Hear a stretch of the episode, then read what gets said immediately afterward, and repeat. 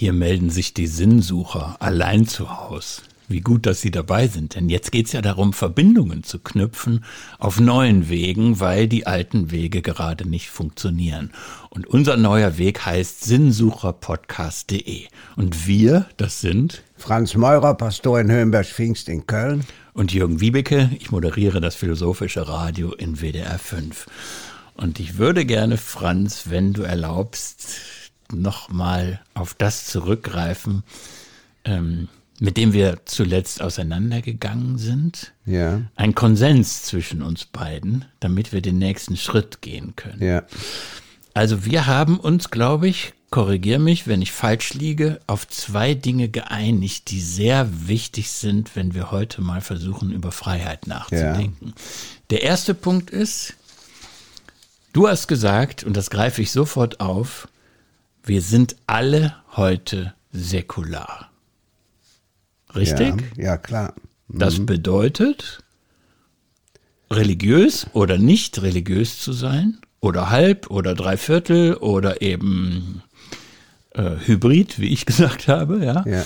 Ähm, ist nur eine Option unter mehreren.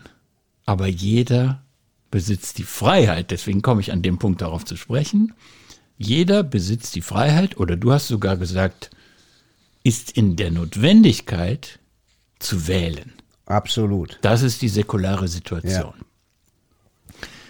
Die zweite Geschichte, auf die wir uns, glaube ich, geeinigt haben, war, egal welche Option du greifst, ob du religiös bist oder nicht, ist nicht entscheidend dafür, ob du gut handelst. Richtig. Wirklich richtig? Ja, es ist richtig. Da habe ich auch schon mehrere Anrufe zu bekommen, wo die Leute sagten, ist es nicht doch als Christ einfacher, gut zu sein? Und denen sage ich dann immer, meine Erfahrung mit meiner Familie, meinen Freunden und so weiter sagt nein. Es gibt zum Beispiel sicherlich Menschen, die sind besser als ich, moralisch, ohne jede Frage.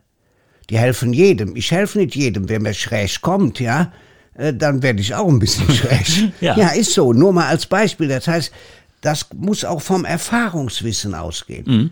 Und die Erfahrung sagt, es ist eine Option, gut zu sein und die kann man begründen als Christ, als Moslem, zum Beispiel die Muslime, die ich hier erlebe. Mhm. Unglaublich, was sie zum Teil für gute Menschen sind. Ja. Gut, also jedenfalls ist für gutes Handeln die Frage nach der Religion erstmal unwichtig. Ja. Ich sage auch noch mal, warum ich das wichtig finde, an dieser Stelle äh, den Konsens zwischen uns beiden nochmal rauszustellen. Denn damit fallen ein paar andere Optionen weg, wenn wir uns auf diesen Konsens einigen.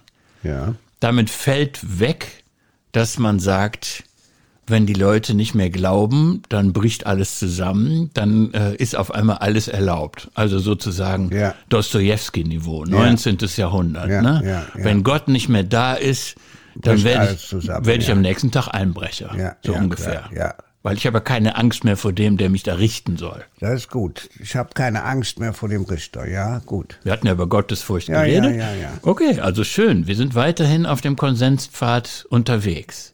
Und das heißt dann für mich zweitens, dass auch diejenigen raus sind, jetzt in deiner christlichen Tradition, die durch die Welt gehen mit der Haltung, wir sind sozusagen das letzte Häuflein der Gerechten, wir sind Insulaner in einem Meer des Unglaubens und die ganze Moderne, die ganze Aufklärung, alles Quatsch, wir müssen irgendwie überleben in diesem Meer des Unglaubens. Dann ist diese Option auch raus. Ja, die ist aber nur als fundamentalistische Option raus. Es gibt ja Leute, die in Grauzonen zu Hause sind, ja, die eben zum Beispiel aus ihrer Kindheit oder von ihrer Ausbildung her spüren, sich festzulegen, die anderen abzulehnen, eine Wagenburg zu bauen, ja, äh, hilft mir mehr, als mich der Freiheit auszusetzen. Ja. So, und das finde ich wichtig. Und ich mache mal einen übergeordneten Begriff. Ich, du, zum Glück wusste ich ja, dass wir heute über Freiheit sprechen wollen. Da konnte ich mich ein bisschen vorbereiten. Anders als bei der Theodizee vor ein paar Folgen. das ja, und ich bin auf einen irren Satz gestoßen von André Gide. Der hat gesagt, bitte verstehen Sie mich nicht zu schnell. Finde ich einen unglaublich guten Satz. Ja. Bitte verstehen Sie mich nicht zu schnell. Und Gadamer hat es ja noch knapper, als wir es schon mal Moment, überlegt. bevor der ja. Gadamer kommt. Gern.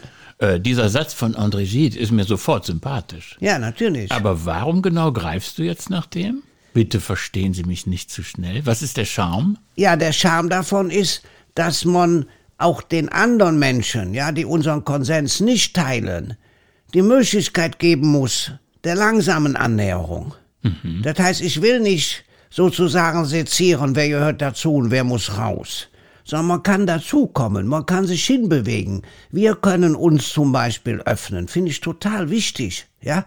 Wenn zum Beispiel ein Mensch im Moment den Eindruck hat, wenn ich nicht die Kommunion empfangen kann, sind relativ viele bei uns, ja, dann ist mein Leben ohne Gott. Nein, man muss nicht die Kommunion empfangen, sondern man kann auch beten, man kann was Gutes tun, man kann Mundschutz nähen, ja, man kann das umswitchen. Ja. Zum Beispiel der Kardinal hat umgeswitcht. Der hat das Priesterseminar jetzt geöffnet. Da können die Obdachlosen jeden Tag essen, da können die duschen, Männer, Frauen natürlich getrennt. Das heißt, der hat plötzlich ein ganz anderes Standing. Und ich hoffe, dass er zum Beispiel, um es mal jetzt an eine Person zu nehmen, auch daraus lernt, dass nach Corona das genauso wichtig ist.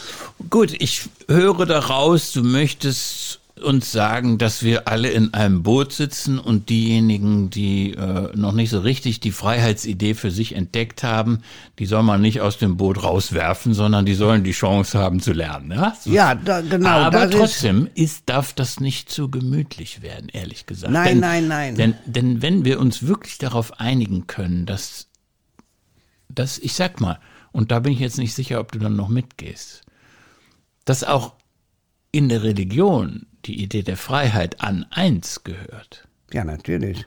dann ist der Fundamentalismus raus, weil er nämlich gefährlich ist. Absolut. Ich nehme aber einen Begriff von dir auf. Viele Menschen sind hybrid. Ja. Ja. Die sind auch, wenn sie plötzlich merken, eine andere Sicht der Dinge könnte auch sinnvoll sein. Ja. Äh, Deswegen habe ich ja den Gadamer, den ich jetzt sage. Gadamer sagt, Dasein heißt verstehen. Und wer das überhaupt akzeptiert, dass man immer neu verstehen muss, dass man nicht sagen kann, ich weiß jetzt, wie die Welt ist. Sind wir da mal ganz ehrlich, vor Corona, wer hat sich dann für die große Grippe 1918 interessiert? Keiner, auch die Virologen nicht. Also paar ja, aber nicht viele. Wer von uns hat denn bis vor kurzem den Unterschied zwischen Epidemie und Pandemie gewusst? Also ich nicht. Ich auch nicht. Ja, hätte ich nachgeguckt im Lexikon, so, andere im Internet gegoogelt, ja. So, das heißt, man kann ja schon bei den alltäglichsten Dingen verstehen, als Prozess begreifen. Siehst du? ist eigentlich alles. Aber das ist doch der Grund, warum ich vor ein paar Episoden dir die Eule mitgebracht Ja, klar. habe. Genau aus dem Grund habe ich dir die Eule gebracht, Ja. weil damit der Gedanke verknüpft ist, verstehen werden wir das allenfalls, wenn wir den Prozess durchlebt haben. Und man kann sich heute nicht wie ein Hahn dahinstellen und am frühen Morgen krähen, ich weiß jetzt ganz genau, wie die Welt nach Corona aussehen wird. Richtig. Das, deswegen ist mir dieser Satz von André Gide, wie ging der nochmal? So sympathisch. Bitte verstehen Sie mich nicht zu schnell. Ja. Sollen wir das jetzt mal als unser Leitmotto nehmen? Also, dass wir auch hoffen, nicht so schnell verstanden zu werden, wenn wir manchmal im Eifer des Wortgefechts was raushauen? Nicht als Leitmotto für immer, sondern für jetzt. Ja, dieses zu schnell verstehen finde ich nämlich gerade im Moment wichtig, auch rein äußerlich. Also soll man jetzt desinfizieren, jede Türklinke, was ich mache, ja? Soll man jeden Schalter desinfizieren, so. Und wenn man dann zu schnell versteht, dann denkt man, das bringt es. Ja, dann sagt ein anderer, na ja, bringt vielleicht was. Ja. Wir wissen es nicht, ja. Oder dann lernt man, es gibt Mundschutz so und so FP53 oder wie, also wie die alle heißen. Ja. Der wäre sicher, den kriegt man aber nicht. Das heißt, selbst was wir jetzt jeden Tag lesen, wird deutlich, wir haben einen täglichen Erkenntnisfortschritt. Ja, genau. Wir tasten uns voran Und ich erinnere an das, was wir hier schon manchmal angetippt haben. Äh, wir schaffen es entweder, diese Unsicherheit zu umarmen, Ja. oder wir ziehen uns zurück in diese, du hast von der Wagenburg gesprochen, das, das gefällt mir gut, ja. Also dieser Rückzug auf Scheinsicherheiten. Aber jedenfalls, bisher hast du nichts von dem, was ich versucht habe, jetzt mal als Konsens zwischen uns beiden festzuhalten, zertrümmert. Du gehst mit mir mit. Ja, Die ich Freiheit geh- gehört an eins, richtig? Ich gehe aber nicht nur mit dir mit, weil ich die Erkenntnis habe, sondern ich bringe jetzt auch mal was. Viele Hörer wollen ja auch wissen, kann man das religiös verantworten? Schon Johannes Paul II. hat wörtlich gesagt, die Menschen von heute glauben mehr den Zeugen als den Lehrern, mehr den Erfahrungen als der Lehre, mehr Leben und Taten als den Theorien. Das heißt, das käme für mich dazu. Da müsstest du auch mitgehen. Also mehr Leben und Taten als Theorien. Das Ja, heißt, wir, wir sitzen ja hier, machen Theorien, nicht wir, erzählen davon, aber im normalen Leben muss sich das alles bewähren. ja. Das heißt, diese Koinzidenz, also dieses Zusammenkommen, Coincidentia oppositorum zum Beispiel, ist ein wichtiges Prinzip der Theologie, ich glaube vielleicht auch der Philosophie, ja, Äh, dass die Gegensätze sich vereinen, dass plötzlich klar wird, es sind verschiedene Perspektiven, aus denen man auf die Wirklichkeit schaut. Und dann ist man schon sehr weit, zum Beispiel Nikolaus von Kues, Nikolaus Cusanus, kleiner Tipp, wenn Corona vorbei ist, fahren Sie mal zu dem Museum. Ich war noch nie da, aber habe so viel davon gelesen, das will ich in meinem Leben nochmal machen. Dieses kleine Museum an der Mosel in Kues besichtigen. Ein Universalgelehrter, der praktisch ja einer der letzten, der das Wissen seiner Zeit vereinigt hat. Sowas fasziniert mich, der sich ausgesetzt hat den Gegensätzen von Philosophie und Theologie, die schon damals gab, ja, der viel gereist ist, der die Welt angeschaut hat, ja. Ja. Und äh, können wir zwei nicht springen, ja, aber wir können darauf schauen. Ja, wir, und wir schauen in Langsamkeit und einigermaßen verwirrt. Und ich Ja. halte mich ja immer noch fest an dem, was du vor ein paar Tagen gesagt hast, äh, dass die Wahrheit symphonisch ist. Das heißt, wir beide, wir sind eigentlich so klein mit Hut, ja. Wir können unsere Perspektiven reinbringen, aber was hier zusammenkommt äh, im Sinnsucher-Podcast, das ist jetzt nicht die Wahrheit. Ja. Aber die Freiheit trotzdem, Ja. die muss an eins. Und da will ich jetzt mal, hm, ich weiß gar nicht, wie man das anspricht in so einer labilen Gesellschaft, wie wir sie gerade haben. Da muss ich sagen, dass ich eine Geschichte im Zusammenhang mit Corona richtig schade finde, im Rückblick von ein paar Tagen, wie Ja. es gelaufen ist. Ich habe noch im Ohr, du hast es ja auch gehört, alle haben es mitbekommen, äh, die Läden waren schon zu und dann war es, glaube ich, der Donnerstag vorletzter Woche. Da gab es die Rede von Angela Merkel im Fernsehen. Ja. Und ich finde im Nachhinein, dass diese Rede einen sehr guten Ton getroffen hat. Sie hat Ja. gesagt, die Lage ist ernst, aber sie ist offen. Ja. Das heißt, sie operierte da auch mit Unwissen, mit, mit, ähm, ja, mit, mit Unbestimmtheit. Wir wissen nicht, Ja. wie die Nummer ausgeht. Ja. Und dann hat sie etwas gemacht, was ich unglaublich charmant fand. Sie hat den Ball an jeden von uns zurückgespielt und hat gesagt, es kommt auf jeden Einzelnen an, wie man sich verhält. Im Grunde hat sie da die Idee der Freiheit stark gemacht. Ja, klar. So, und dann, und das ist das, was mich so ein bisschen enttäuscht, wo ich sagen würde, bisschen Zeitpuffer dazwischen wäre gut gewesen. Dann kam der Freitag mit der Warnung aus dem Kanzleramt, wir schauen uns ganz genau an, was die Bürger am Wochenende machen. Dann kam der Samstag, der gut gelaufen ist, nach der Beobachtung von fast allen, ja, also mit ganz viel Verantwortungsübernahme, freiwillig. Und dann kam der Sonntag mit den strengen Regeln. Und dieses schnelle Umswitchen von der Verantwortung des Einzelnen äh, in die Richtung, der starke Staat macht Vorschriften, da würde ich sagen, darüber müssen wir nachdenken. Also wie wir in, auch in einer solchen Krisensituation die Idee der Freiheit nicht zu schnell opfern. Ja, ist äh, ziemlich anspruchsvoll, was du jetzt bringst, weil ich glaube, dass sich zurzeit immer verschiedene Sicht der Dinge überlagern.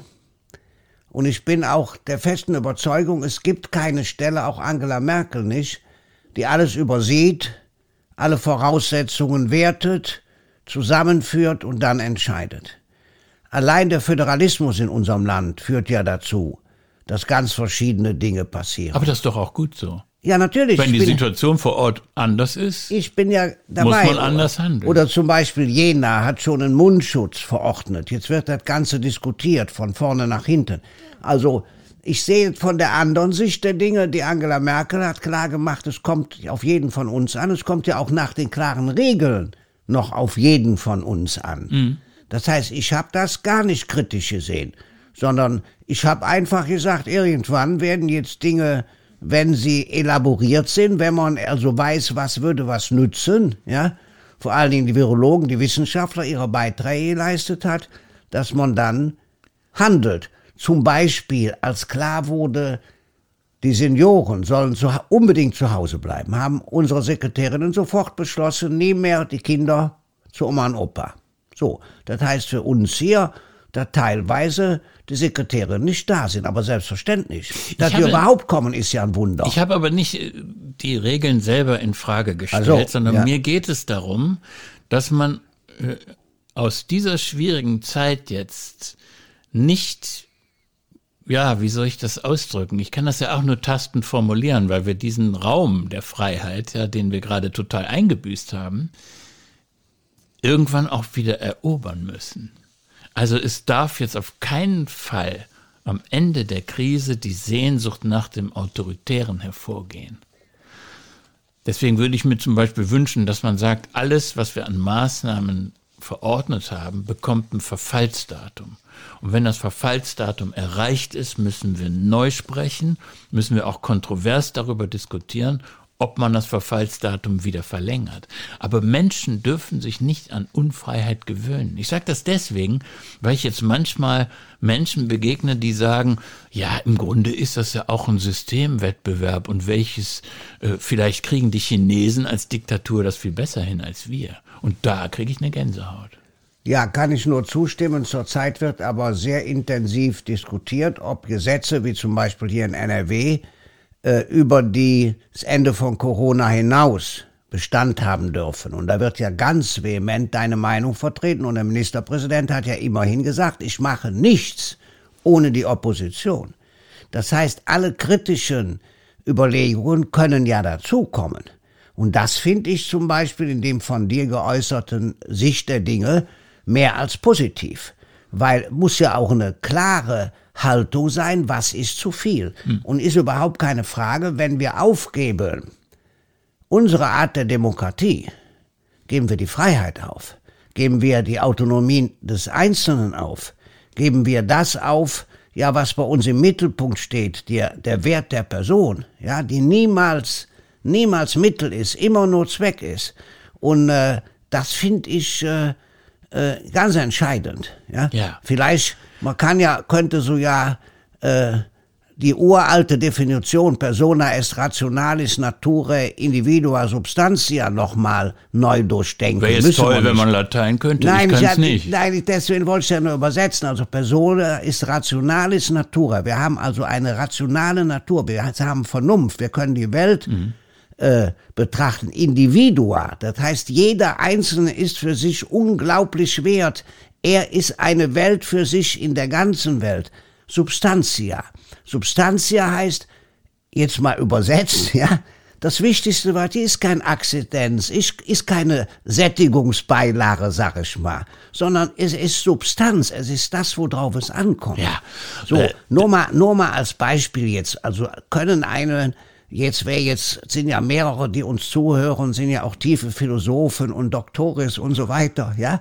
Die äh, können sowas ja mal nachprüfen äh, und uns auch Tipps geben, wie man das noch verdichten können, so dass es für die vielen verständlich ist. Das Franz, ist, glaube ich, im Moment wichtig. Ich will mal sagen, wie Ja. ich das, was du gerade gesagt hast, gehört habe. Ja. Ich würde mal sagen, das waren jetzt die anspruchsvollsten 30 Sekunden, seitdem wir hier sitzen. Ehrlich? Die gehen auf dein Konto, nicht auf meins. ja, okay. Aber gut, aber gut. Wir wollen ja über Freiheit nachdenken.